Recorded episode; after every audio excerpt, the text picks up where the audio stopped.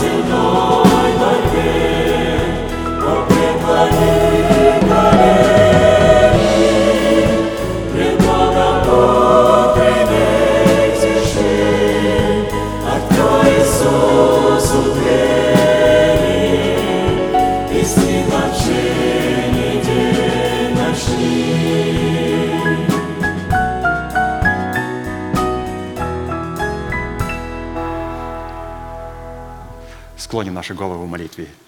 Дорогой Небесный Отец, во имя Иисуса Христа, мы благодарны имени Твоему Святому за вновь представленную привилегию быть на месте, которое очертила десница Твоя для поклонения Твоему святому имени. И ныне позволь наследию Твоему во имя крови завета подняться на вершины для нас недосягаемые и сокрушить всякое бремя и запинающее нас грех.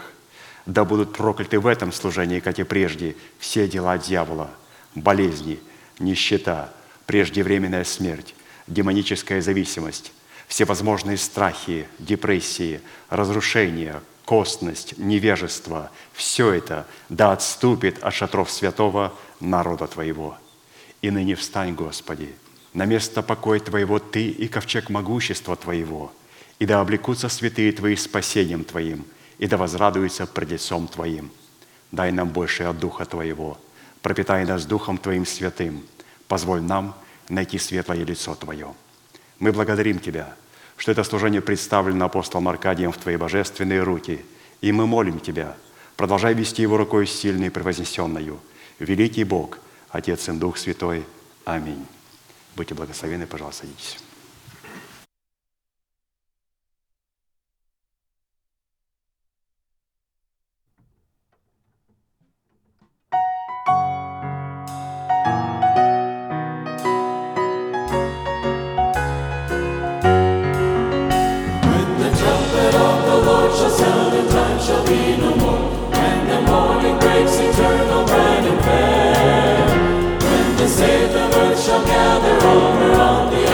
Sure.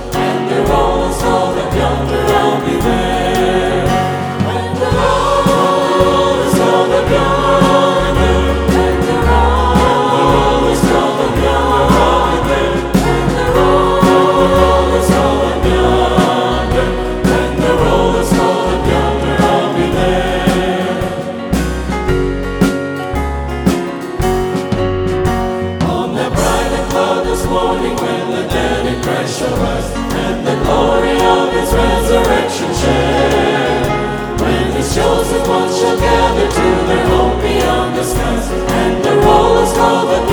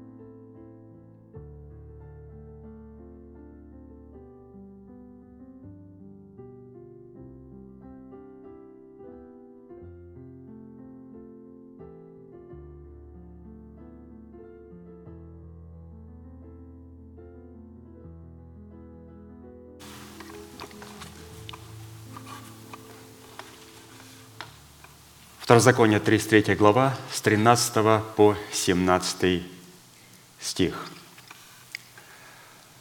Об Иосифе сказал, «Да благословит Господь землю его вожделенными дарами неба, росою и дарами бездны, лежащие внизу, вожделенными плодами от солнца и вожделенными произведениями луны, превосходнейшими произведениями гор древних и вожделенными дарами холмов вечных, и вожделенными дарами земли и того, что наполняет ее. Благословение явившегося в терновом кусте да придет на главу Иосифа и на теме наилучшего из братьев своих. Крепость его, как первородного тельца, и роди его, как роди буйвола. Ими избадет он народы все до предела земли, это тьмы Ефремовы, это тысячи Манасиины.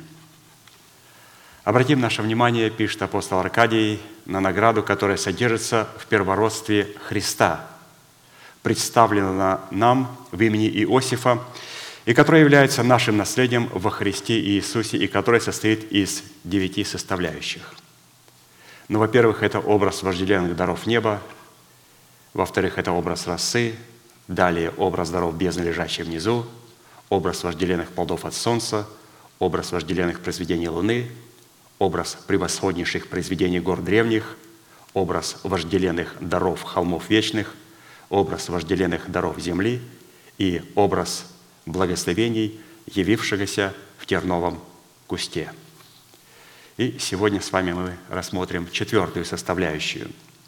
И четвертая составляющая награды, принадлежащая Христу в имени Иосифа, положена на наш счет во Христе. Это образ вожделенных плодов солнца. Вожделенные плоды от солнца. Рассмотрим семь составляющих образ солнца и его почвы, в которой нам необходимо сделать добрый посев, чтобы затем пожать вожделенные плоды солнца, призванные облечь нас в совершенство, присущее нашему небесному Отцу. То есть вожделенные плоды солнца – могут быть нами пожиты при одном условии, если мы сможем посеять себя в почву солнца и посеять определенные добрые семена. И давайте рассмотрим эти семь составляющих, которые представляют для нас почву солнца, и посмотрим, что нам необходимо сеять в почву солнца для того, чтобы пожать вожделенные плоды от этого солнца. Первым образом солнца является сам Бог, источник жизни и света. Псалом 83, 12, 13. «Ибо Господь Бог есть солнце и щит. Господь дает благодать и славу, ходящих в непорочности Он не лишает благ. Господи сил, блажен человек, уповающий на Тебя». Сеять в почву данного образа солнца – означает ходить в непорочности и уповать на Бога. А вот вожделенными плодами этого солнца, которым является Бог, в данном случае обуславливается благодать и слава, которую дает Бог. Мы сеем в Него свою непорочность и свое упование на Его Слово, и Он позволяет нам произвести в этом солнце плоды благодати и славы Божьей. То есть это был первый образец солнца – Вторая составляющая образца делегированного Солнца в теле Христовом является человек, представляющий отцовство Бога. Вот как для Иакова был Иосиф. Сеять в почву данного образца Солнца означало для Иосифа иметь правильное отношение к своему отцу, выраженное в выполнении воли своего отца. Наградой или же жатвой данного посева в предмете плодов – являлось благословение его отца Иакова, которым он благословил его перед тем, как отошел в путь всей земли. То есть Иосиф выполнял волю своего отца Иакова, и Иаков благословил его вожделенными плодами солнца. Также и Моисей благословил все 12 колен Израилевых. То есть необходимо правильно соработать с человеком, представляющим отцовство Бога – то есть мы говорим с этой мы должны и на наше наследие в Иисусе Христе положены плоды солнца. И когда мы смотрим на солнце, говорим, Боже мой, это же пламя огня. Господь говорит, ну это пламя огня, и это солнце сокрыто в семи интересных составляющих. Ты должен их найти, и потом в эту почву этого солнца начинать сеять добрые плоды. И мы увидели в первой составляющей, это сам Бог. И Он предлагает нам почву своей святости. И когда мы сеем плоды или же семена непорочности и упования на Бога, Господь дает нам благодать и славу. Когда у нас есть, во-вторых, правильное отношение к человеку, который представляет для нас отцовство Бога, как для Иосифа и Иаков, то тогда мы получаем благословение. А вот третья составляющая, образ делегированного солнца, является образ невесты Агнца в категории святого остатка или малого стада избранных из множества званых к спасению. Судьи 5, 31, слова Диворы и Варака. «Так да погибнут все враги Твои, Господи, любящие же Его да будут как солнце, восходящее во всей силе Своей». Любящие же Его, говорится об избранном остатке, будут как солнце. Сеять в почву данного образа солнца означает не оставлять своего собрания, как есть у некоторых обычай. Евреям 10, 25, 27. «Не будем оставлять собрания своего, как есть у некоторых обычаев, но будем увещевать друг друга, и тем более, чем более усматривайте приближение дня онного. И если мы, получив познание истины, произвольно грешим, то есть, говорится, без причины оставляем свое служение, то не остается более жертвы за грех, но некое страшное ожидание суда и ярость огня готова поражать противников. А вот плодами солнца, которые в данном случае обуславливают правильное отношение святых друг к другу, явится собрание из Царства Божьего всех соблазнов и делающих беззакония, что позволит святым воссият в Царстве Отца. Матфея 13 глава, 40-43. «Посему, как собирают плевелы и огнем сжигают, так будет при кончине века сего. Пошлет Сын Человеческий ангелов своих – и соберут из царства его все соблазны и делающих беззакония, и вернут их в печь огненную. Там будет плач и скрежет зубов. Только тогда праведники воссияют, как солнце, в царстве Отца их. Кто имеет уши слышать, да, слышит. То есть надо иметь правильное отношение к Церкви Божьей. Вначале мы увидели правильное отношение к Богу, потом правильное отношение к человеку, который представляет нам Бога, и теперь правильное отношение к жене невесте Агнца. Не просто к церкви, а вот надо найти такую церковь, которая носит в себе статус жены невесты Агнца. И не грешить, не оставлять это собрание. Это позволит Богу потом отделить пшеницу от плевелов. Четвертая составляющая образ делегированного солнца является представительная власть Бога, то есть пятигранное служение. 2 Коринфянам 1, 20, 22. Ибо все обетования Божии в нем «да» и в нем «аминь» в славу Божию через нас. Утверждающий же нас с вами во Христе и помазавший нас есть Бог, который и запечатлел нас и дал нам залог Духа в сердца наши. Посевом в данную почву является признание над собою представительной власти Бога в лице конкретных людей. Иоанна 6, 26, 29. «И так сказали ему – что нам делать, чтобы творить дела Божии. Иисус сказал им в ответ, вот дело Божие, чтобы вы веровали в того, кого Он послал, а не кого вы выбрали путем мерзкого, как пастор наш говорит, омерзительного, демократического голосования, где мы не даем Богу сказать слово, мы выбираем человека, который листил бы нашему слуху. Вы представляете, куда вот эти вот сборища идут? Это вот просто представить. Я выбрал человека, который будет льстить мне. Я вообще в шок прихожу. Господи, мы забыли, что Ты есть на небесах, что Ты посылал всегда посланников. Мы путем мерзкого голосования выбрали человека, шута, конферасье, который будет говорить нам приятное. Это ужас находиться в таких сообществах. То есть мы должны признать делегированную власть – и мы ее признаем тогда, когда признаем представительную власть этой власти в, кон- в лице конкретных людей. А вот вожделенными плодами солнца в данной составляющей могут быть обусловлены наградой пророка и наградой праведника. То есть, если мы будем иметь к ним правильное отношение, то вот какая награда, которая Писание говорит, вожделенными плодами солнца. Вот посмотрите, где сокрыли себя вожделенные плоды солнца. То есть, наше правильное отношение к делегированной власти Бога. Матфея 10, 40, 42. «Кто принимает вас, принимает меня, а кто применяет, принимает меня, принимает пославшего меня. Кто принимает пророка во имя пророка, получит награду пророка. Вот, пожалуйста, вожделенные дары солнца. Кто принимает праведника во имя праведника, получит награду праведника. Вот еще награда солнца, вожделенные плоды солнца. И кто напоит одного из малых сих, только чашу холодной воды во имя ученика, истинно, говорю вам, не потеряет награды своей. То есть получит вожделенные плоды солнца. Что мы сегодня, святые, делаем? Мы определяем, в чем заключается смысл почвы солнца – какое семя я должен сеять. В данном случае этим солнцем является делегированный представитель власти от Бога, и мое повиновение моей вере, вере Божьей в словах посланников Божьих позволяет мне потом получить награду этих святых. Пятая составляющая образ делегированного солнца является Слово Божие и Священное Писание. Псалом 118, 105.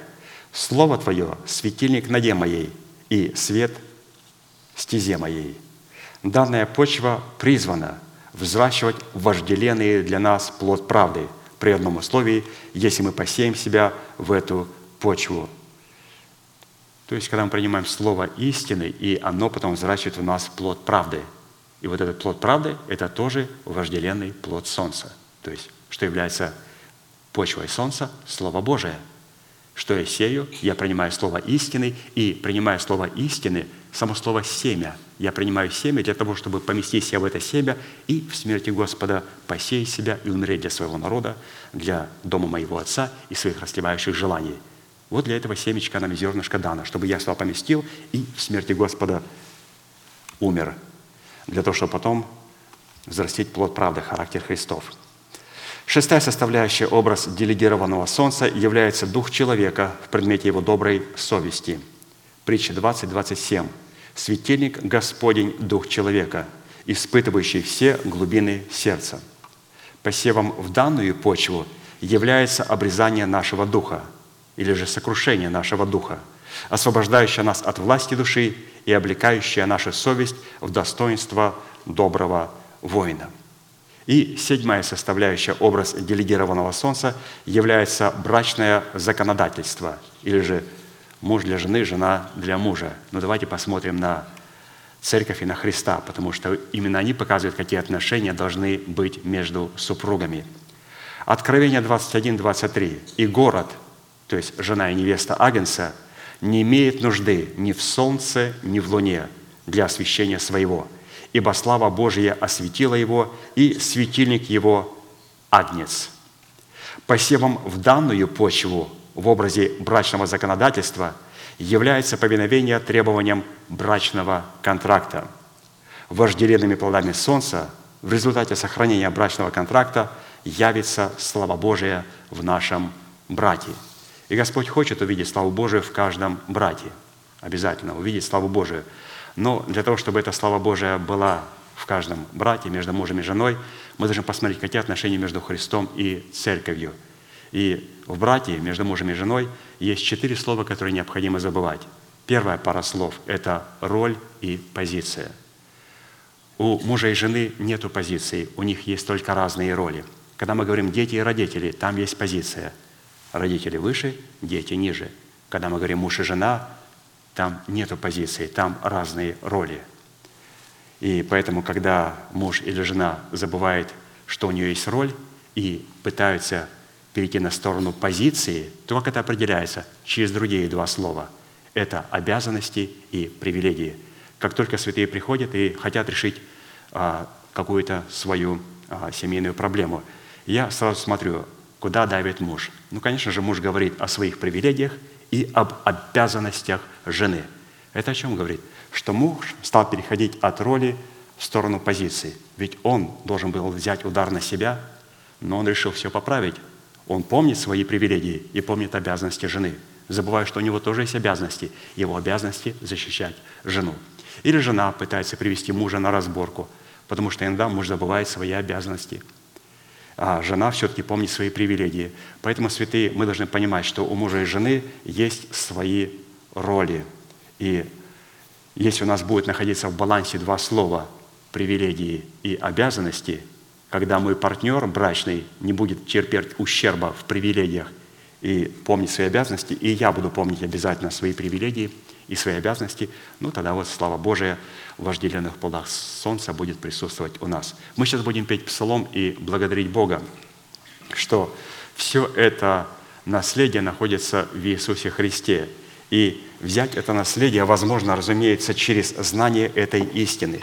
Но не останавливается все на знании этой истины. Мы узнали только о нашем наследии. Теперь нам необходимо выкупить это наследие, не купить. Слово «купить» – это когда покупаю вещь, которая не принадлежит мне. Мне она просто нравится. Дети Божьи и евреи не имеют права ничего покупать. Мы выкупаем.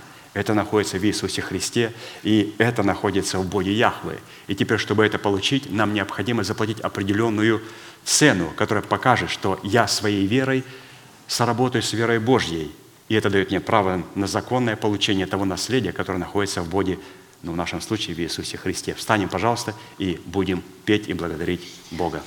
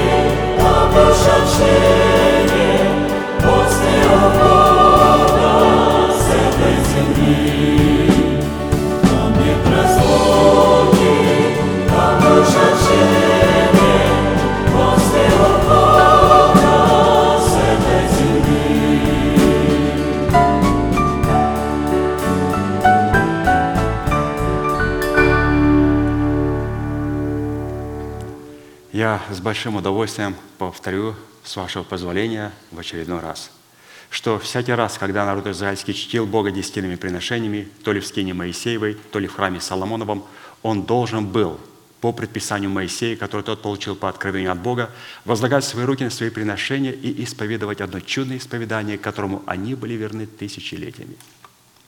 Мы с вами, будучи тем же Израилем, привитые к тому же корню, питаясь соком той же маслины, сделаем то же самое. Протяните вашу правую руку, символ правой деятельности, и, пожалуйста, молитесь вместе со мной. Небесный Отец, во имя Иисуса Христа, Я отделил десятины от дома своего и принес в Твой дом, чтобы в доме Твоем была пища. Я не отдаю в печали, я не отдаю в нечистоте, я не отдаю для мертвого. Я глубоко верю в Твое неизменное Слово и рад, что имею привилегию выражать мою любовь и признавать Твою власть. И ныне, согласно Твоего Слова, я молю Тебя, да откроются Твои небесные окна, и да придет благословение Твое до избытка на Твой искупленный народ во имя Иисуса Христа. Аминь. Будьте благословены. Пожалуйста, садитесь.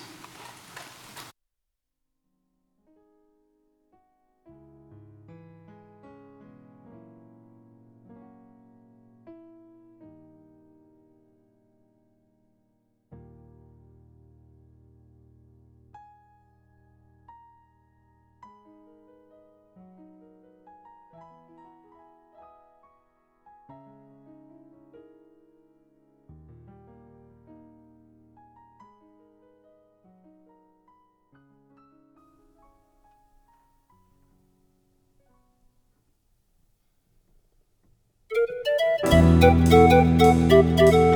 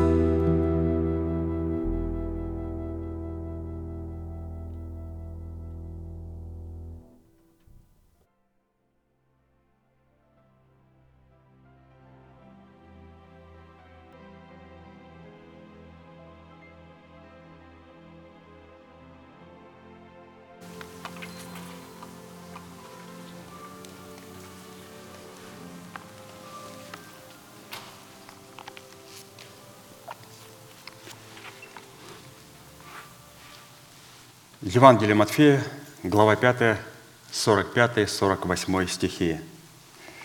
«Да будете сынами Отца вашего Небесного, ибо Он повелевает солнцу своему восходить над злыми и добрыми и посылает дождь на праведных и неправедных. Итак, будьте совершенны, как совершен Отец ваш Небесный». Призванные к совершенству – эта заповедь является наследием святых всех времен и адресована она Христом сугубо своим ученикам. И для исполнения этой повелевающей заповеди нам необходимо взрастить праведность Божию в почве нашего сердца в формате древа жизни 12 раз в году, приносящему плод свой. И чтобы привести доказательство, что мы взрастили в едеме нашего сердца древо жизни – мы стали рассматривать плод древа жизни в 12 месяцах священного года. И под священным годом следует разуметь лето Господне благоприятное, которое для каждого спасенного человека состоит в отпущенном ему времени, в котором он призван взрасти в меру полного возраста Христова, чтобы войти в нетленное наследие, содержащееся в крови креста Христова, дабы разрушить в своем теле державу смерти – и на ее месте воздвигнуть державу бессмертия. И, как мы знаем, в это нетленное наследие, сокровища крови Христовой, мы призваны входить через дисциплину 12 жемчужных ворот, которые содержат в себе 12 принципов, свидетельствующих о соработе нашего креста с истиной креста Христова. Итак, сегодня мы продолжим рассматривать с вами четвертый месяц Тамуз – который содержит в себе образ клятвенных обетований Бога, связанных со спасением нашей души и с усыновлением нашего тела искуплением Христовым. В Израиле в 17 день четвертого месяца Тамуза соблюдался пост в память о разбитии Моисеем скрижалей Завета.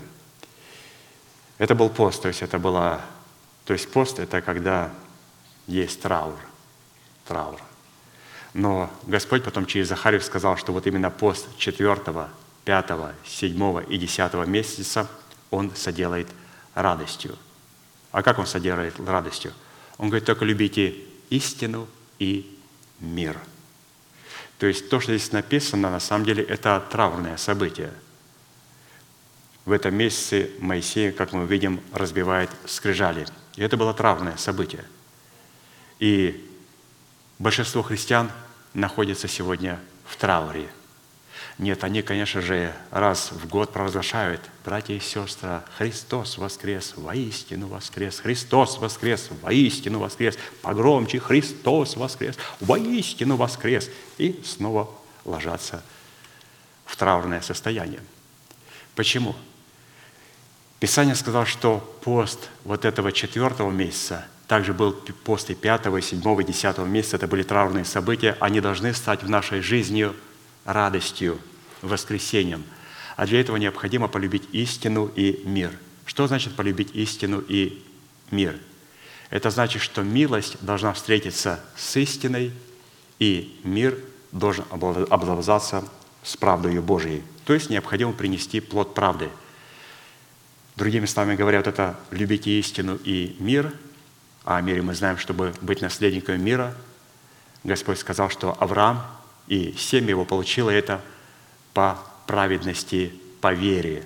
То есть плод правды, когда человек взращивает плод правды, характер Христов, плод Духа, то для этого человека вот этот четвертый месяц, о котором мы говорим, переходит из состояния траурного служения в состояние радостного богослужения, только благодаря плода правды – и теперь мы взвешиваем, нам стоит плакать или стоит радоваться. Ну, думаю, что мы уже перевели этот четвертый месяц в состояние радости. Почему? Потому что мы взрастили плод правды.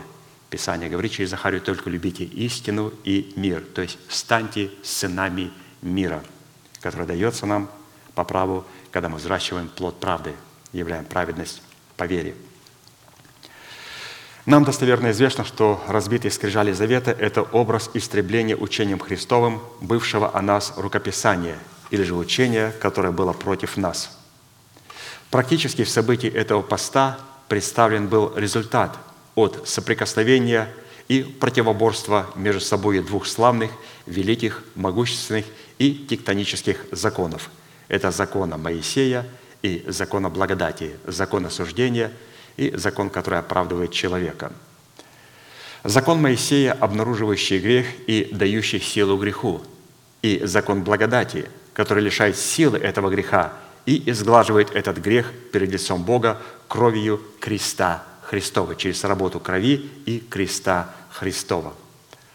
Оба закона сами по себе божественны и взятые вместе представляют как святую, вечную и неизменную по своей сути природу Бога, так и Его святые, добрые и неизменные цели. Однако, прежде чем законом, дающим силу греху умереть для закона, чтобы жить для Бога, нам необходимо родиться от семени слова истины, как написано, Иаков 1, 18. «Восхотев, родил Он нас словом истины, чтобы нам быть некоторым начатком Его создания». Только родившись от семени слова истины, мы становимся перед возможностью и необходимостью законом умереть для закона, чтобы жить для Бога через сораспятие со Христом, только родившись от семени слова истины. Мы становимся перед этой необходимостью умереть законом для закона. Если вы скажете еврею, ты сможешь умереть законом для закона? Он говорит, да. Как? А говорит, ты поставь меня к стенке и расстреляй. И он будет прав. И он скажет, а вы, христиане, сможете умереть законом для закона? Я говорю, да. Как? Я должен принять Господа Иисуса Христа личным Спасителем, и Бог возродит мой дух. Возродив мой дух, у меня будет новое начало, сокровенный человек, который сродни Богу – который обнаружит в моей сути, в моем теле ветхого человека. Таким образом, я один разделяюсь на два. Но он говорит, ты же грешишь. я грешу. Я не грешу, я согрешаю. Почему? Потому что я делаю не то, что хочу делать. То, что хочу делать в рабстве, в душевности, я не могу этого делать. А то, что не хочу, делаю. И если я делаю то, чего я не хочу, то уже не я делаю, но живущий во мне грех – и поэтому, дорогой еврей, я ставлю к стенке ветхого человека и расстреливаю его моим новым человеком. Красота. Красота. Что делает рождение свыше? Рождение свыше позволяет нам разделить дух и душу, позволяет нам разделить наше новое начало от ветхого начала. И закон как по себе, он должен быть удовлетворенным. То есть законом умереть для закона. То есть привести закон в силу, но уже не над нами, как над человеками, а над нашим ветхим человеком. Кто-то должен встать к стенке. Когда человек не рождается свыше, он становится к стенке, и его казнят. Когда я родился свыше, мы ставим ветхого человека, желательно при жизни, потому что потом, э, если он не будет поставлен потерям смерти Господа Иисуса Христа, то мне придется просто всему моему естеству направиться в то же место, куда пойдет ветхий человек. Поэтому необходимо произвести суд над этим ветхим человеком во времени. Итак, еще раз следует отличать формат оправдания, который мы получаем в момент рождения от семени слова истины, от формата плода правды, взращенного нами из семени оправдания – так как существует разница между семенем оправдания, от которого мы рождаемся от Бога, и между плодом, взращенным из этого семени, в котором наше оправдание получает утверждение в плоде правды. Наше оправдание получает утверждение в плоде правды. То есть, если наше оправдание не будет утвержденное в плоде правды, то та участь, которую Господь должен был явить над ветхим человеком, Он должен произвести эту участь надо мной и скажет, «Отойди от меня, я никогда не знал тебя» делающий беззаконие. Поэтому то оправдание, которое мы получили даром по благодати, его обязательно при жизни необходимо утвердить. Где? В плоде правды. Точнее, в плоде Духа. Точнее, в характере Христовом. И в чем состоит природная суть корня правды? Из какого источника исходит правда? А также какими характеристиками Писания наделяет такие слова, как правда, оправдание, праведный и праведность. Этимология этих четырех слов – правда, оправдание, праведный и праведность На иврите содержит весьма богатую смысловыми оттенками семантику, так как в итоге раскрывает, кем для нас является Бог, что сделал для нас Бог, кем являемся мы для Бога в Иисусе Христе и что должны делать мы со своей стороны, чтобы наследовать все то, что Бог положил в Иисусе Христе для нас как наше наследие. И вот давайте посмотрим эти четыре слова. Правда, оправдание, праведный и праведность. Ну, во-первых, значение и семантика слова «правда». Правда – это кем является Бог, кем является Его Слово. Правда – это святость, закон, завет, оправдание, праведность, законность и справедливость. Это заповедь, устав и постановление. Это суд, правосудие и справедливость. Это прямота, верность и истинность. Это постоянство и продолжительность. Это непреложность, истинность и истина. Это премудрость, свет жизни, честность, искренность и чистота – Правда – это воскресение жизни и свобода Христова. Вот что такое правда, которая находится в Боге и которым является Бог. Второе слово – оправдание. На вопрос, а что сделал для нас Бог? Он нас оправдал. Что такое оправдание? Оправдание – это вечное искупление. Это выкуп из плена греха и смерти. Это упразднение вины или же невменение греха. Это взятие в собственность и в удел Бога. Это усыновление – воскресением из мертвых. Вот это оправдание. Третье слово – праведный, кем мы являемся для Бога в Иисусе Христе. Третий вопрос.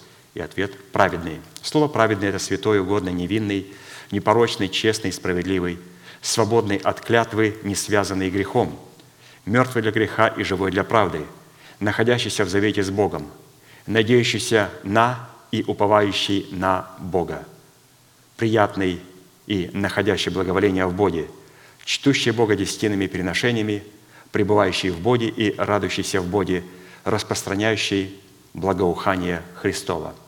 Вот это слово «праведный», кем являемся мы в Иисусе Христе. И четвертый вопрос, а что нам надо делать, чтобы наследовать все то, что Бог положил нам в Иисусе Христе? Необходимо являть праведность.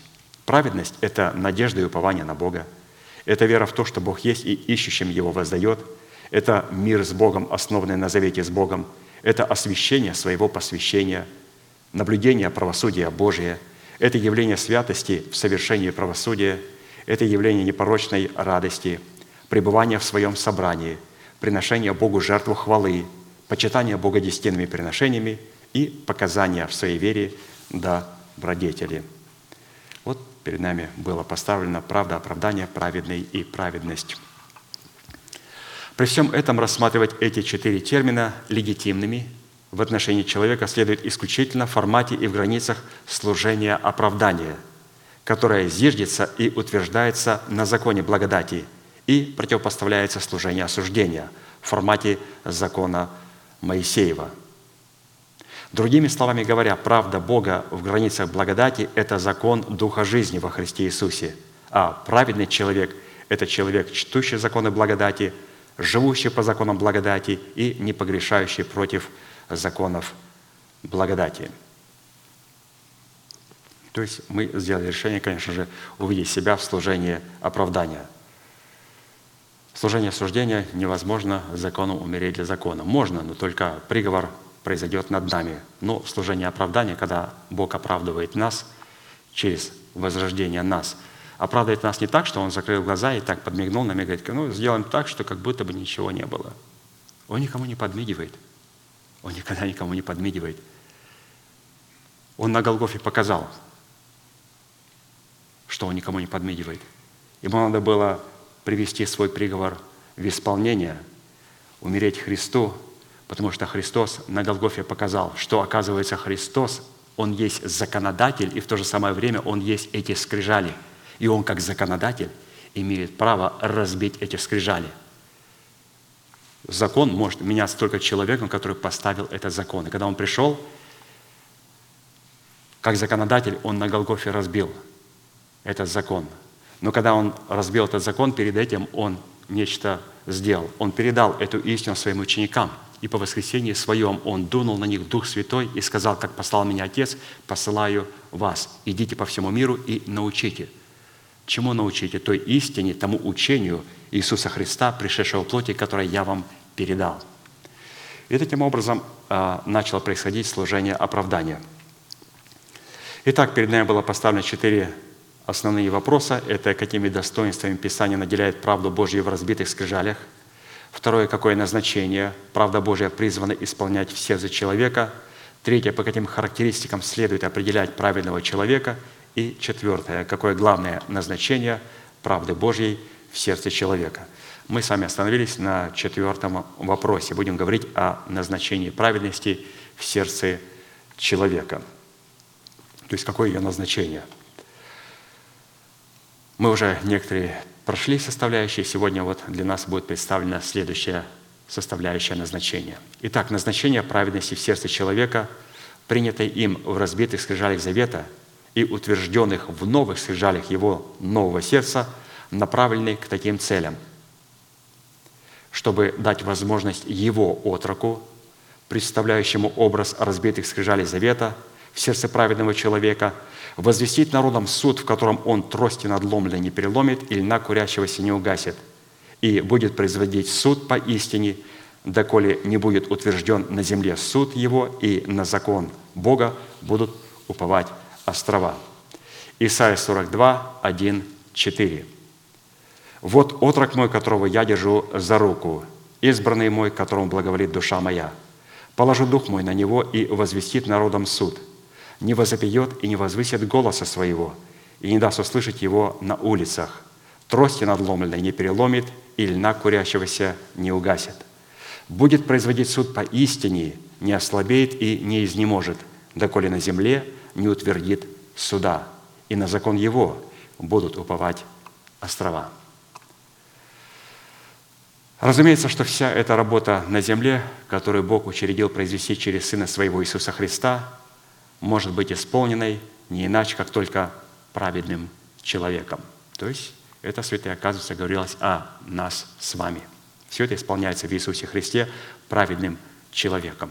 Праведным человеком, в котором пребывает Христос в лице Святого Духа и который пребывает во Христе Иисусе в лице все того же Святого Духа. Потому что здесь сейчас представляет нам Христа Дух Святой.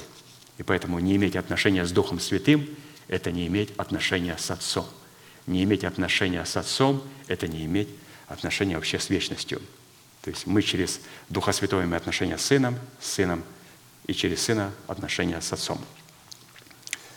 Итак, нам вначале необходимо будет рассмотреть четыре признака праведности, имеющихся в данном пророчестве. И вот четыре признака, по которым можно определять праведного человека.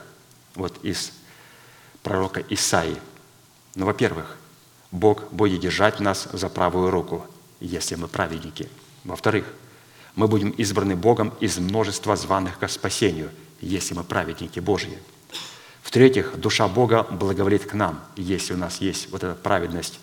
И четвертое, Бог положит на нас свой дух. И затем, далее мы дадим определение уже не просто праведности, а делам праведности – которыми мы призваны творить нашу правду в производстве суда Божьего. И вот эти дела праведности, которые может творить человек, который является праведником. Ну, во-первых, мы не возопьем и не возвысим голоса своего, и не позволим, чтобы его услышали на улицах. Во-вторых, мы трости надломленные не переломим, и льна курящегося не угасим. И далее мы будем производить суд по истине, и в-четвертых, мы не ослабеем и не изможем, доколе на земле не утвердим суда, и на закон Божий будут уповать острова. Вот четыре составляющие, которые говорят, что такое праведник, и четыре составляющие, которые говорят, что такое дела, которые должен производить этот праведник. Но вначале обратимся к определению признаков праведности, которые имеются в данном пророчестве. И начнем сразу с первого. Какие определения имеются в Писании на предмет того, что Бог держит нас за правую руку – то есть, если мы говорим, что я праведник, то Бог будет держать меня за правую руку. Исходя из принципа, установленного Богом в Писании, любой уровень взаимоотношений человека с Богом – это всегда осознанное, волевое и желанное сотрудничество человека с Богом.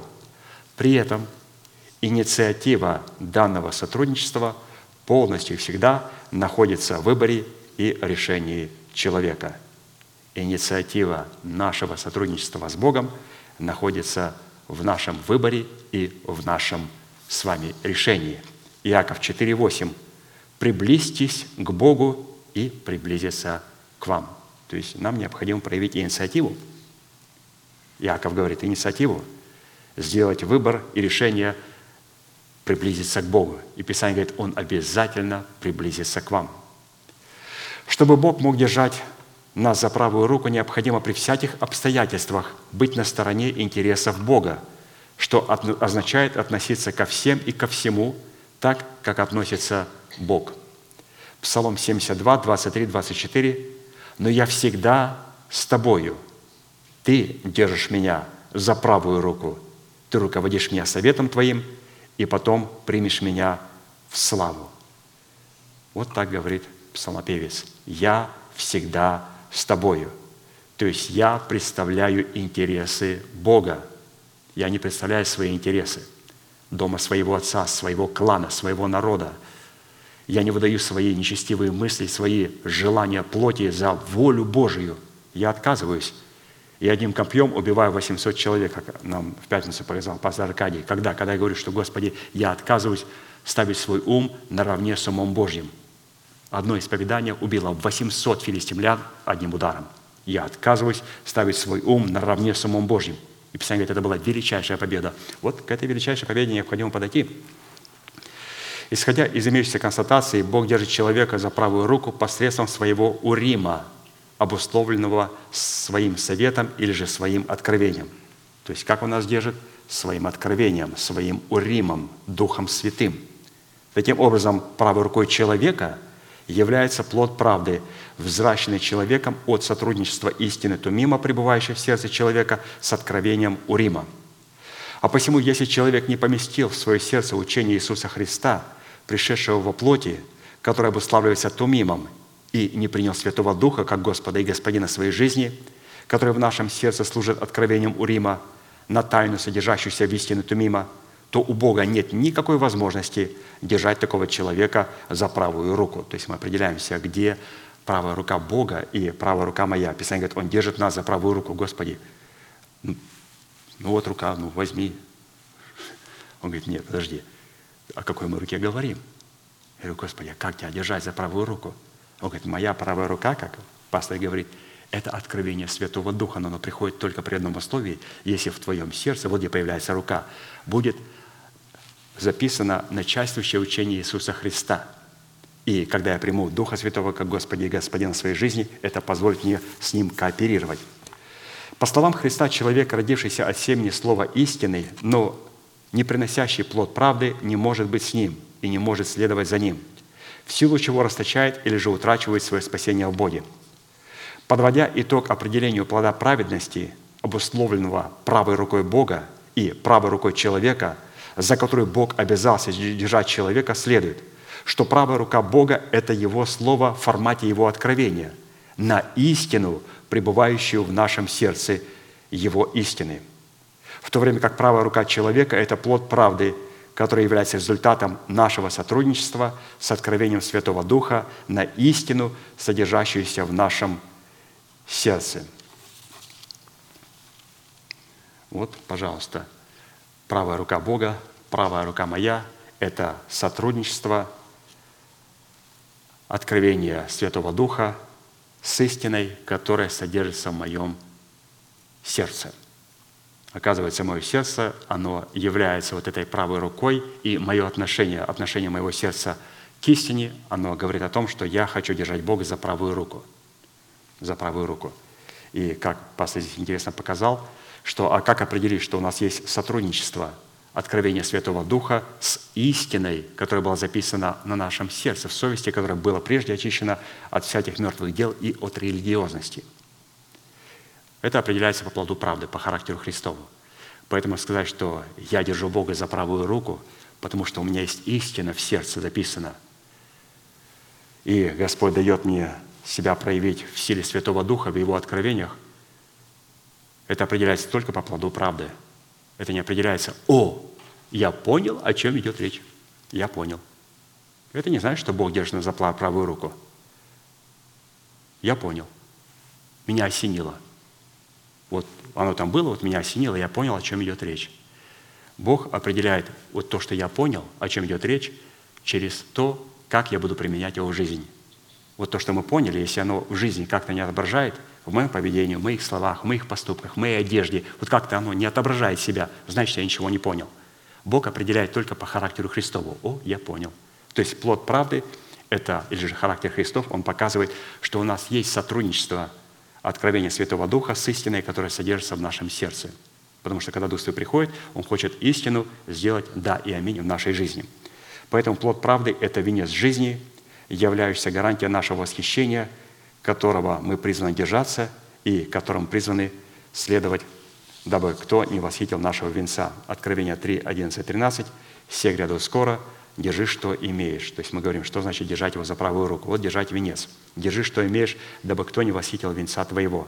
Побеждающего сделал столпом в храме Бога моего, и он уже не выйдет вон.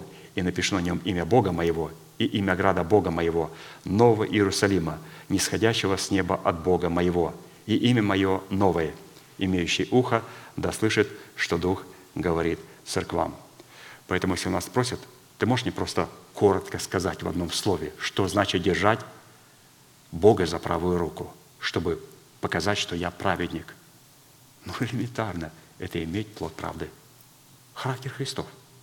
И когда мы имеем характер Христов, плод правды, то это говорит о том, что мы имеем вот эту правую руку и держим Бога за правую руку. Это говорит о том, что та истина, которая есть в нашем сердце, она открывается Духом Святым, который является Господом и Господином нашей жизни. Но если у нас кроме иноговорения ничего нету, и ничего не похоже на Иисуса Христа, то мы как Лаван, который принял дары который дал ему раб Авраамов, и покинул их. А Ревека пошла навстречу к Иисусу Христу. У Ревеки тоже были дары, но помимо даров у нее был плод правды, у нее был характер Христов. Вот, пожалуйста. Второе, мы продолжаем говорить, то есть вот эти четыре составляющие, которые говорят о том, что такое праведник. Кто такой праведник? Вот мы увидели, что первая составляющая, праведник – это человек, которого Бог держит за правую руку. Что такое держать за правую руку? Это приносить плод правды и являть характер Христов. Это говорит о том, что у нас есть Слово Божие и Дух Святой, помазующий и открывающий это Слово Божие.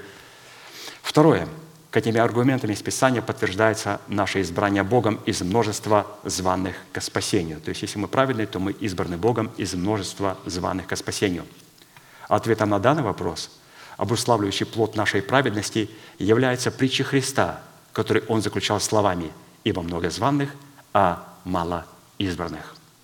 И вот одна из них, в которой наше избрание Богом из множества званых ко спасению, состоит в том, чтобы быть одетыми в брачные одежды, в брачные одежды, служащие доказательством нашей праведности в плодах правосудия Божия – Матфея 22, 2, 14. «Царство Небесное подобно человеку, царю, который сделал брачный пир для сына своего и послал рабов своих звать званых на брачный пир, и не хотели прийти. Опять послал других рабов, сказав, «Скажите званым, вот я приготовил обед мой, тельцы мои, и что откормлено, заколото, и все готово. Приходите на брачный пир». Но они, пренебрегши то, пошли кто на поле свое, кто на торговлю свою. Прочие же, схватив рабов его, оскорбили и убили их. Услышав о сем, царь разгневался и послал войска свои, истребил убийц онных и сжег город их. Тогда говорит он рабам своим, брачный пир готов, а званные не были достойны. Брачный пир готов, а званные не были достойны. Итак, пойдите на распутье, и всех, кого найдете, зовите на брачный пир. И рабы выйдя на дороге, собрали всех, кого только нашли, и злых, и добрых. И брачный пир наполнился возлежащими. Царь, войдя посмотреть возлежащих, увидел там человека, одетого не в брачную одежду, и говорит ему, «Друг,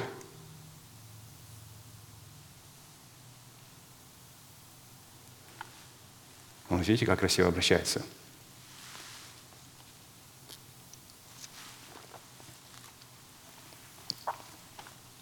Друг, как ты вошел сюда не в брачную одежду? Это говорит о том, что он обращается через проповедь, Через проповедь. Потому что когда пастор обращает эту проповедь, он обращается к своим друзьям.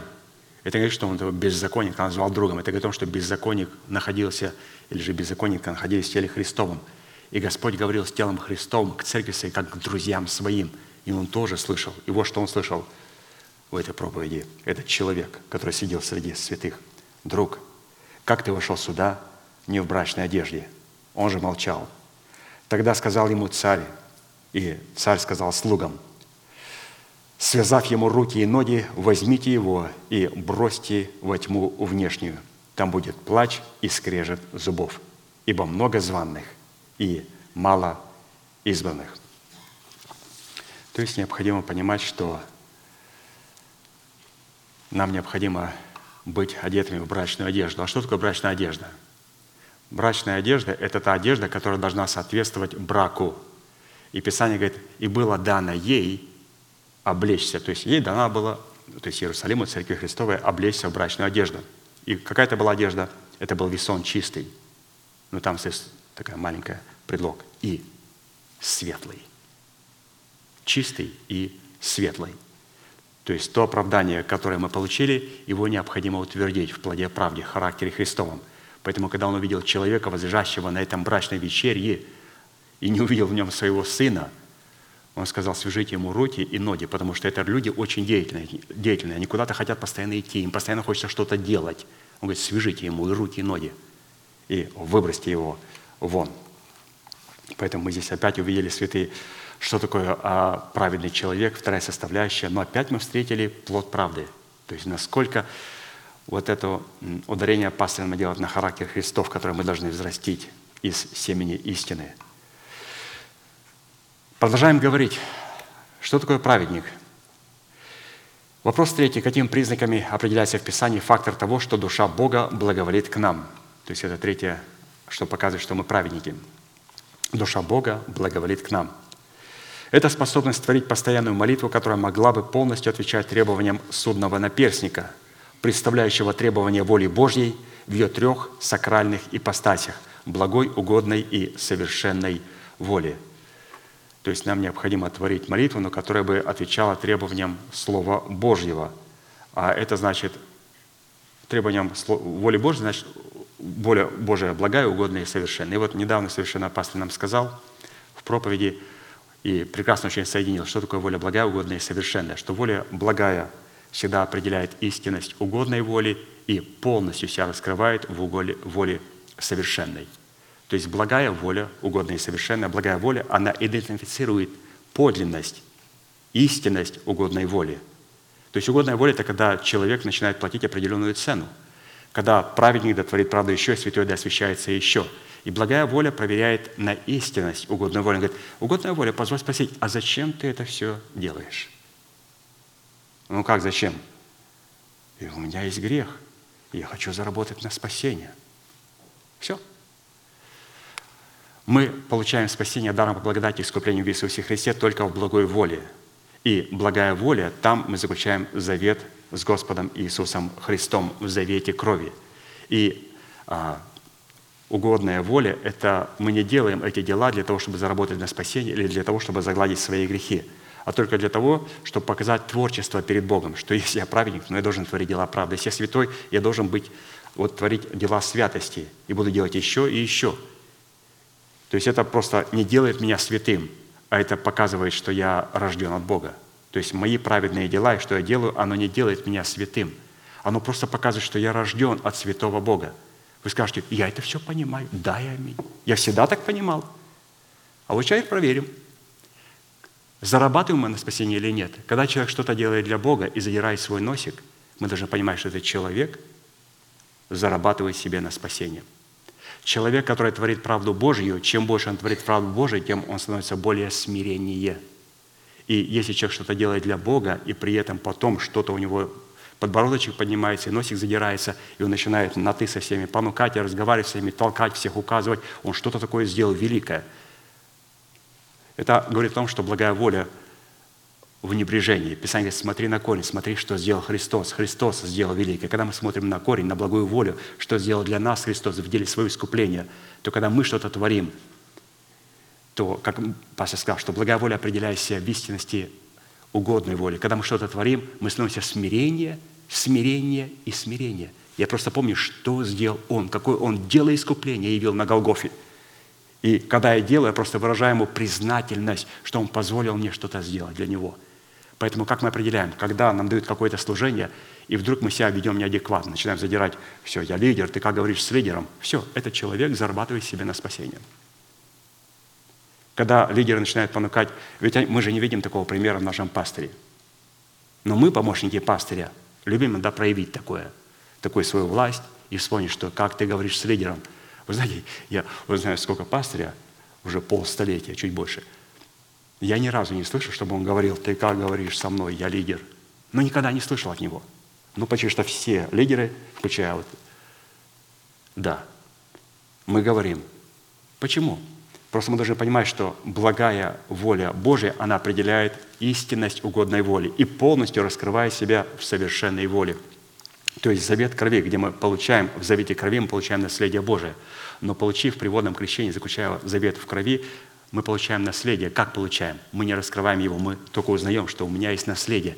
И теперь мне необходимо в совершенной воле, пройдя через 12 жемчужных ворот, получить доступ к нашему наследию в Иисусе Христе. Поэтому Воля Божия благая, угодная и совершенная. Воля Божия благая определяет истинность угодной воли и полностью раскрывая себя воле совершенной.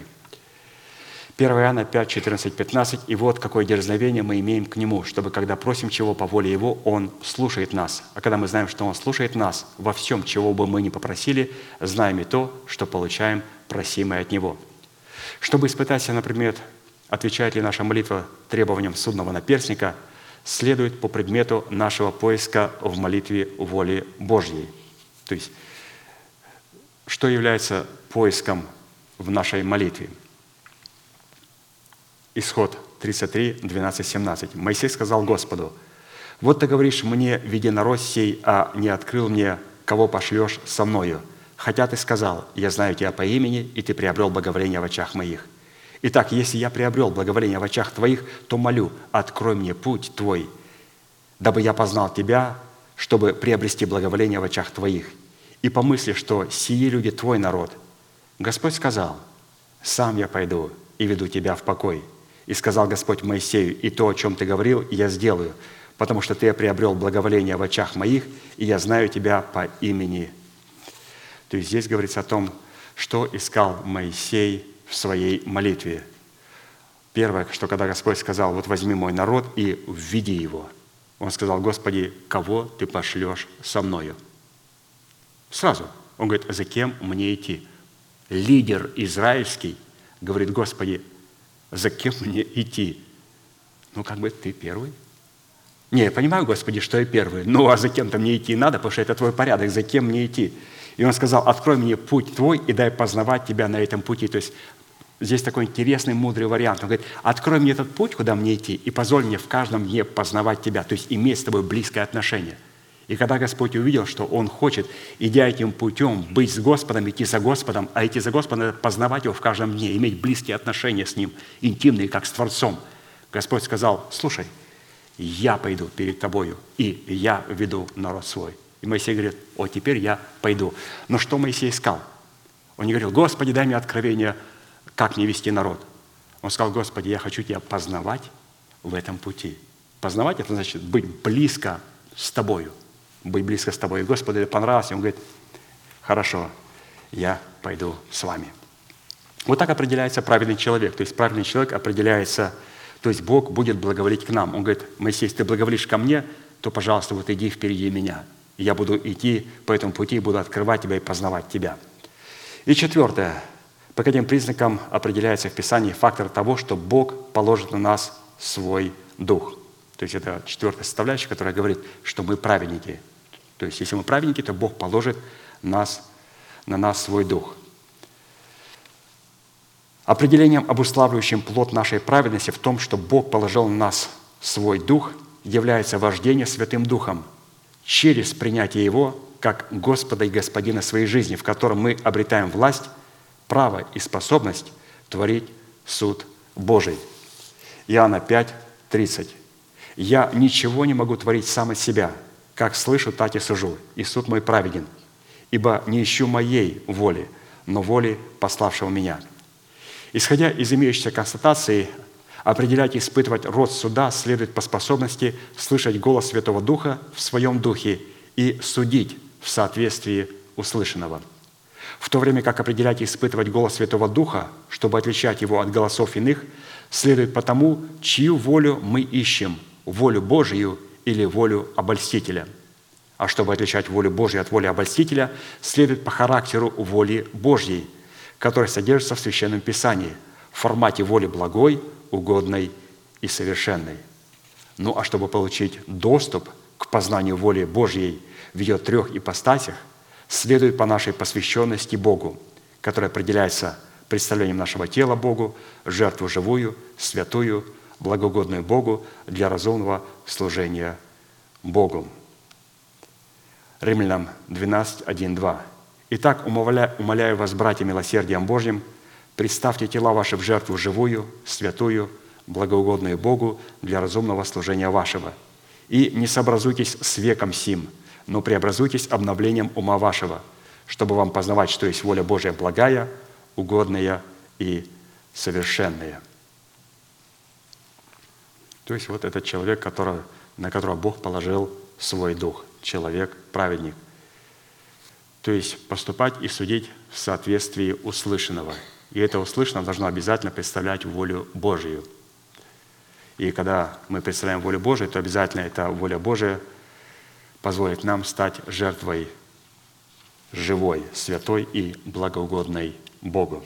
То есть это говорит о том, что Бог положил на нас свой дух – вот эти интересные а, четыре составляющие, которые говорят о том, что мы праведники. То есть Господь нас будет держать за свою правую руку, Господь нас изберет из множества званых ко спасению, душа его будет благоволить к нам, и Он положит на нас свой дух. Это все говорилось об отроке, то есть об Иисусе Христе, а раз говорилось о Нем, то, разумеется, это будет говориться и о нас, если мы, конечно же, дети Божии. То есть у нас должны вот эти четыре характеристики – а вот теперь давайте обратимся к определению признаков характера праведности, в котором мы призваны вершить правосудие Бога. То есть, если у нас есть праведность, то должны быть и дела правды. И какие дела правды должен являть праведник? И вот четыре дела, которые он должен являть. Ну, во-первых, что имеется в виду «не возопьет и не возвысит голоса своего»? И потом посмотрим, что значит «и не даст услышать его на улицах» но вначале не возопьет и не возвысит голоса своего. Это первое действие, в котором проявляет себя человек праведный, то есть отрок. На иврите фраза «не даст услышать своего голоса на улицах» имеет смысл, что Господь не даст услышать своего голоса внешним или же званным, а только тем, кто является для Него своим, кто примет Его голос на Его условиях. Матфея 13, 15. Ибо огрубело сердце людей сих, и ушами с трудом слышат, и глаза свои сомкнули. Да не увидят глазами, и не услышат ушами, и не уразумеют сердцем, и да не обратятся, чтобы я исцелил их». Вот когда говоришь эти слова, читаешь человеку с толерантным мышлением, и говоришь, вот как тебе Христос объяснил эти слова? Он говорит, я не хочу вообще что говорить по Писанию – Конечно же, потому что у них все места находятся в конфликте друг с другом. Но слава Богу, что Господь нам даровал милость и послал нам человека, собрал нас на свою гору Сион и открыл нам все эти конфликты и места. И что интересно, не просто а, нам дал понять эти места, а эти конфликтные места Он примирил между собой, и эти все места Священного Писания одно другое идентифицируют и показывают его подлинность. Исходя из имеющегося пророчества, люди в силу своей жестоковыйности сами ставят себя вне любви Бога, а посему Бог заключает их в жатву посеянного ими. И таким образом сам принцип посева и жатвы, гласящий, что посеет человек, то и пожнет, обуславливает избирательную любовь Бога к избранным.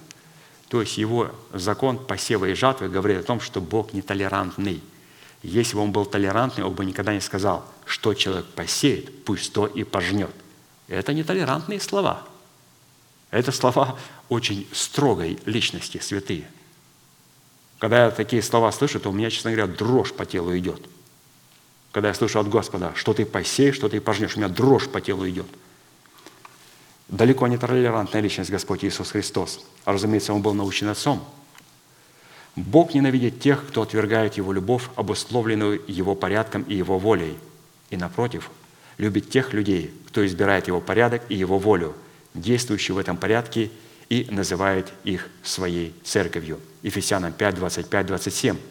Христос возлюбил церковь и предал себя за нее, чтобы осветить ее, очистив баню водную посредством слова, чтобы представить ее себе славную церковью, не имеющей пятна или порока или чего-либо подобного, но дабы она была свята и непорочна. Полный смысл фразы «не даст услышать своего голоса на улицах» означает «не даст услышать себя тем, кто поставил себя вне спасения. Не даст услышать себя и своего голоса чужим. То есть кто такие чужие? Чужие – это те, кто поставили себя вне спасения Божия, которых Писание говорит, что они были наши, но потом оставили нас. И через то открылось, оказывается, что не все наши, оказывается, были чужие. Люди, которые поставили себя вне спасения. И в то же самое время Господь говорит, Он будет обращать свой голос к своим. А кто эти свои? Бог будет обращать свой голос к входящим тесными вратами. То есть не даст услышать своего голоса на улицах, означает, что я не дам услышать своего голоса чужим, дам услышать его своим, тем, кто входит тесными вратами. В Луке 13, 23, 29 некто сказал Господу, «Господи, неужели мало спасающихся?» Он же сказал им, «Подвязайтесь войти сквозь тесные врата, ибо, сказываю вам, многие поищут войти и не возмогут. Когда хозяин дома встанет и затворит двери, тогда вы, стоя вне, станете стучать в двери и говорить, «Господи, Господи, отвори нам». Но он скажет вам в ответ, «Не знаю вас, откуда вы?» Тогда станете говорить, «Мы ели и пили перед Тобою, и на улицах наших учил Ты».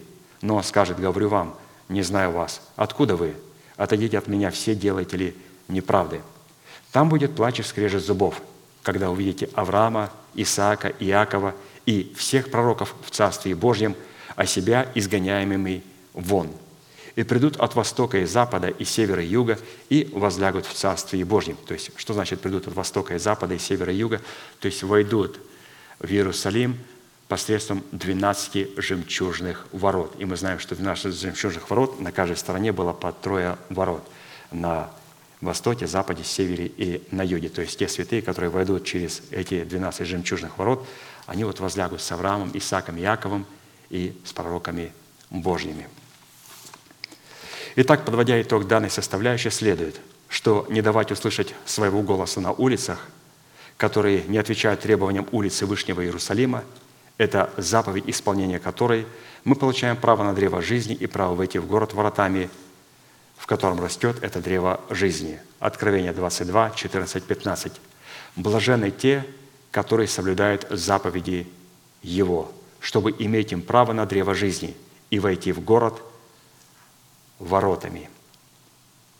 А вне псы и чародеи, и любодеи, и убийцы, и идолослужители, и всякий любящий и делающий неправды – вот что значит «не даст услышать своего голоса на улицах». Следующий признак в разбираемом нами пророчестве представлен в характере голоса Господа, который призван соответствовать характеру голоса праведного человека, чтобы представлять совершенство своего Небесного Отца. Это не возопьет и не возвысит голоса своего. Не возопьет и не возвысит голоса своего. Первая характеристика голоса Господа, которая определяется словом «не возопьет», имеет отношение к Богу. А вторая характеристика голоса, которая определяется словом «не возвысит», имеет отношение к человеку. То есть «не возопьет» – это отношение мои с Богом, «не возвысит» – это мое отношение с вами. То есть ему не надо вопить, и мне не надо возвышать свой голос над людьми над детьми Божьими. Давайте рассмотрим, что значит «не возопьет» и что значит «не возвысит». На иврите слово «не запьет», относящееся к Господу, говорит о том, что Сын Человеческий не будет противиться воле Божьей до смерти и смерти крестной, чтобы пить своих. Луки 22, 41, 44. «И сам отошел от них на вержение камня, и, преклонив колени, молился, говоря, «Отче, о, если бы ты благоволил пронести чашу сию мимо меня! Впрочем, не моя воля, но твоя да будет». Явился же ему ангел с неба и укреплял его, и, находясь в борении, прилежнее молился, и был пот его, как капли крови, падающие на землю. То есть мы видим о том, что а,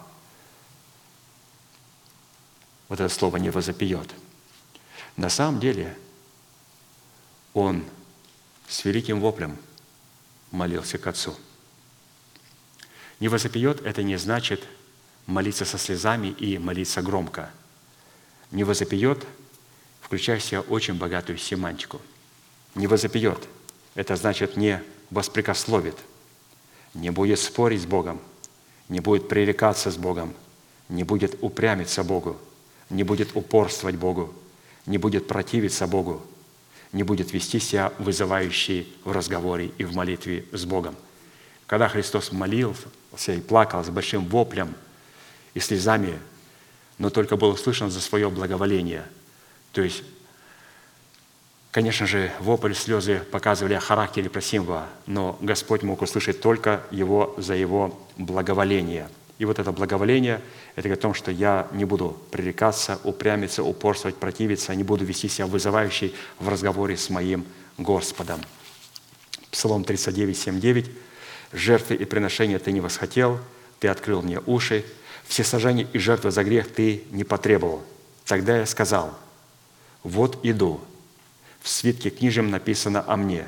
Я желаю исполнить волю Твою, Боже мой, и закон Твой у меня в сердце».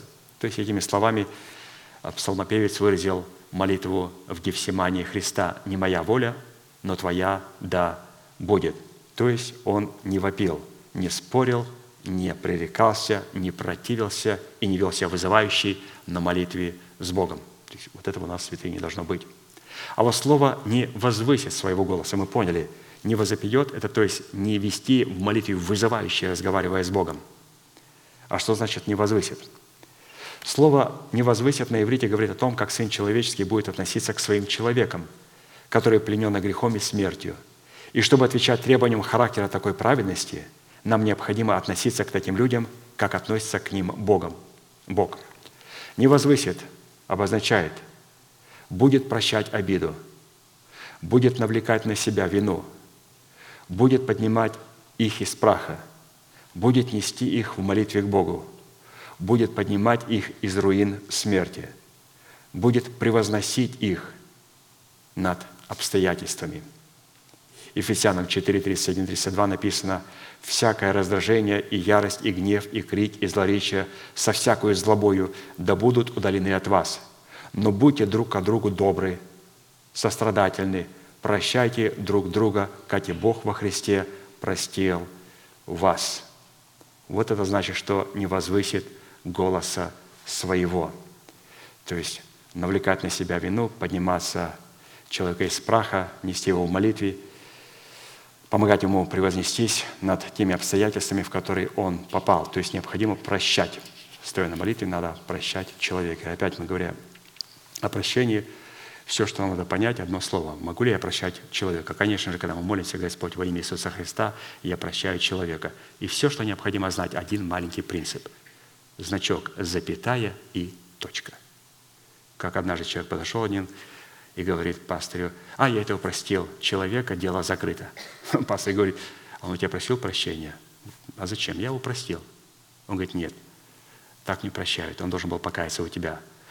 То есть мы должны со своей стороны были просить человека. Что такое просить человека? Это поставить запятую, и эта запятая позволит Богу работать, как Богу, и позволит мне потом с легкостью просить человека. Поэтому, когда меня человек обидел, я говорю в молитве, Господь, во имя Иисуса Христа, я прощаю этого человека.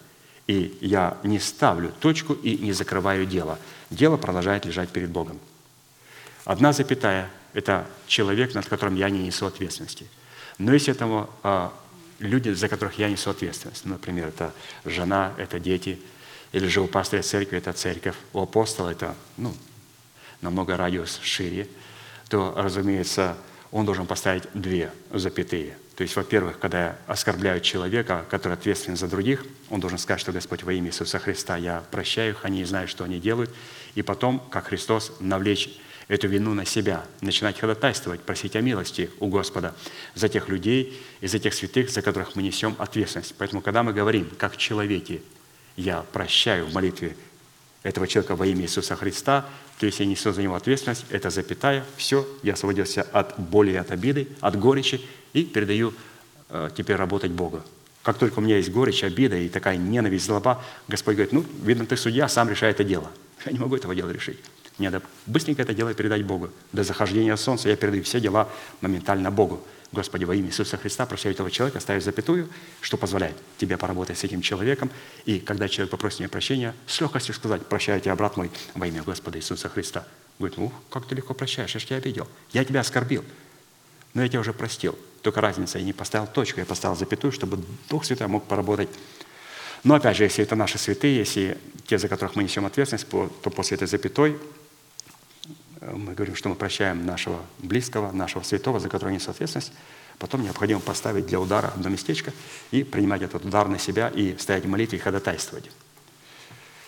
И потом Господь может уже в конце поставить точку. Поэтому вот эти вот уникальные слова святые. «Не возопьет», говорит по отношению к Богу, когда мы говорим с Богом, мы не упрямимся, мы не пререкаемся с Богом, а не возвысит, это о том, что мы будем с легкостью прощать обиду, навлекать на себя вину и помогать людям подниматься из праха. Хорошо, это было первые вот эти две фразы. У нас еще две фразы, что имеется под характером праведности в действии трости надломленной не переломит, и последнее – и льна курящегося не угасит. Ну, немножко надо поговорить о трости надломленной, и потом очень коротко о льне курящем – Насколько нам известно, под надломленной тростью подразумевается человек, который в разбитых скрижалях завета символизирует смерть Христа, который умер для своего народа, для дома своего отца и для своих расливающих желаний. Вот где появляется надломленная трость.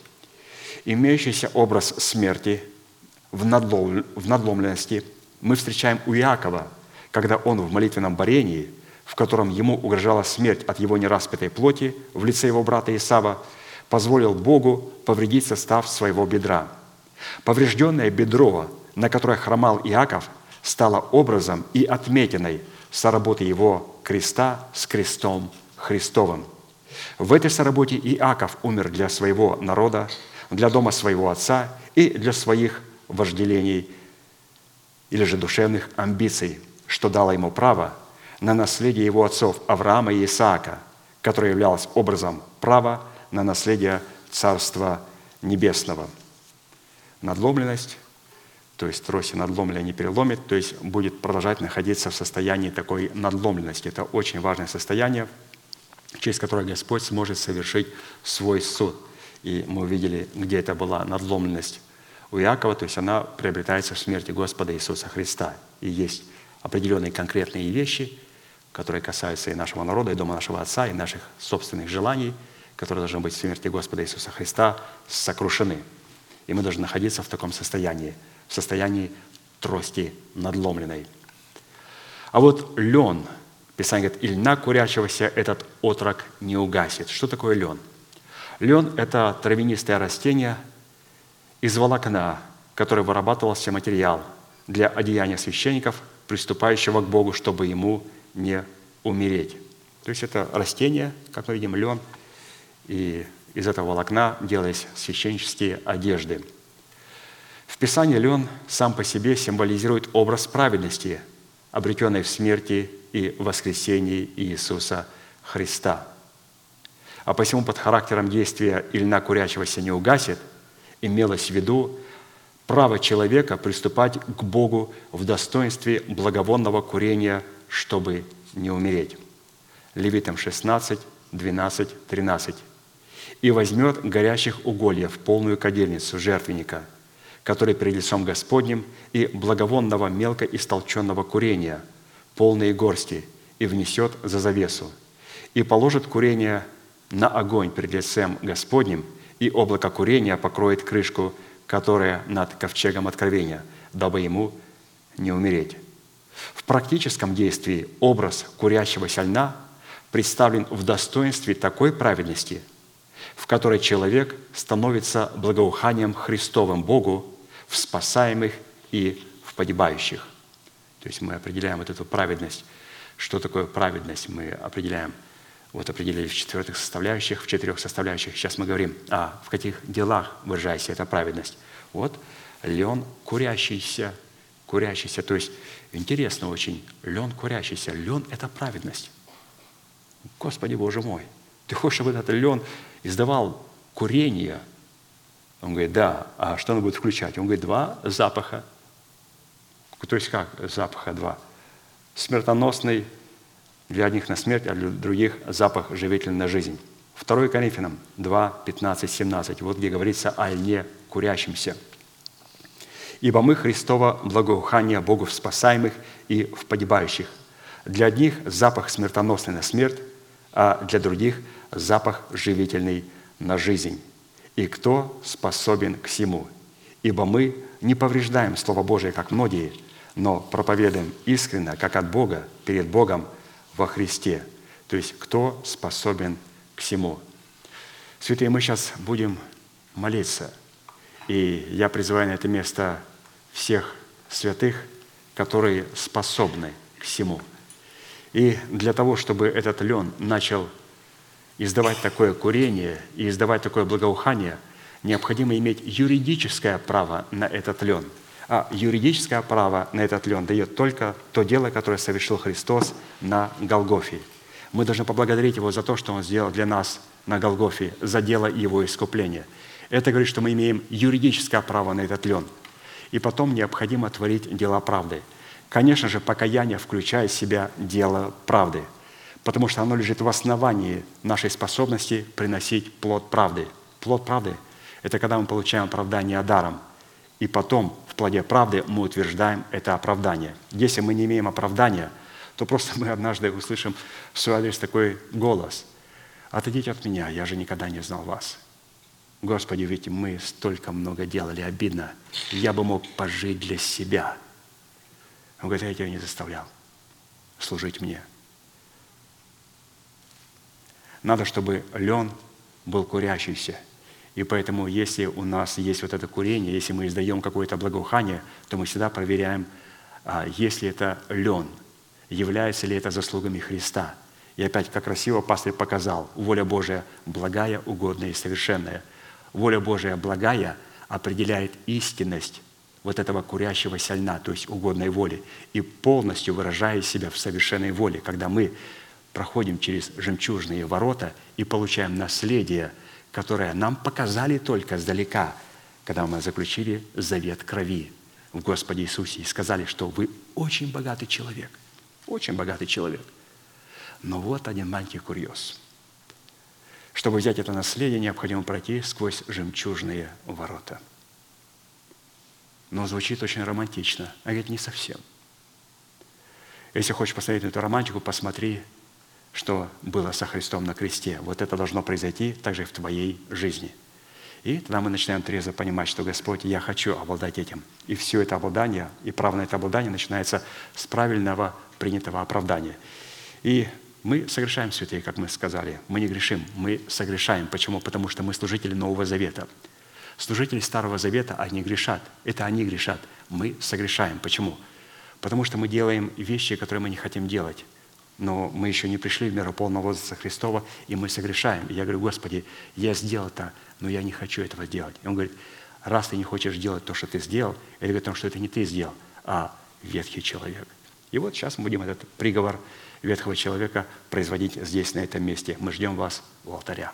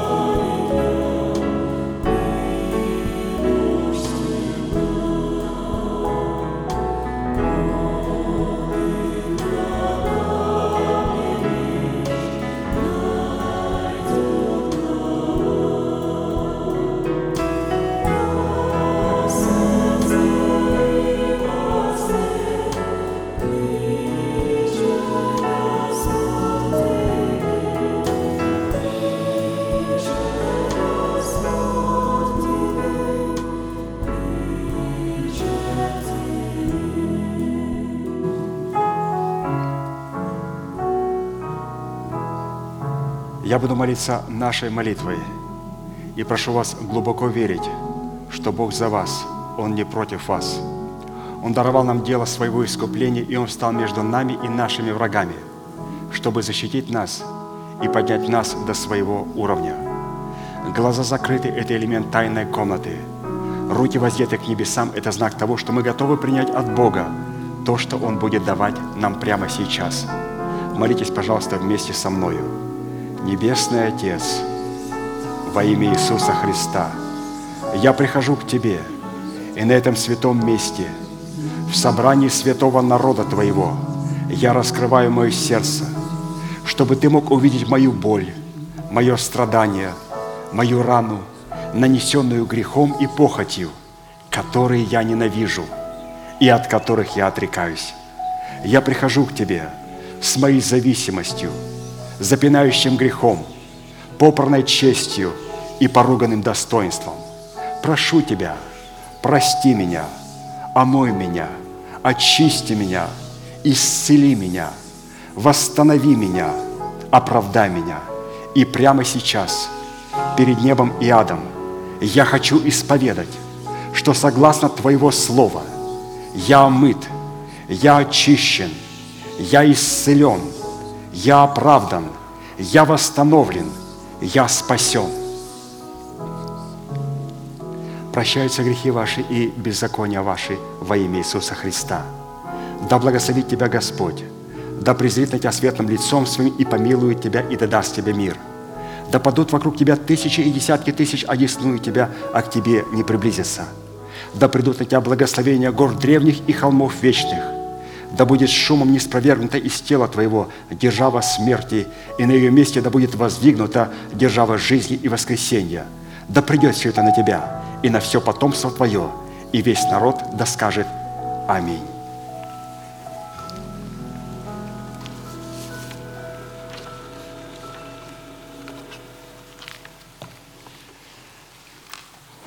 Ну и пока вы занимаете ваши места, у нас есть маленькое объявление а, к нашим святым, а, к брату Сереже и Ане Индюшкины. Приехали их родственники из России. Это Миша и Лена и трое их детей. Можно, пожалуйста, вас вывести сюда? Миша и Лена и их детки, чтобы мы могли познакомиться. Вот, пожалуйста, вот стат выходите.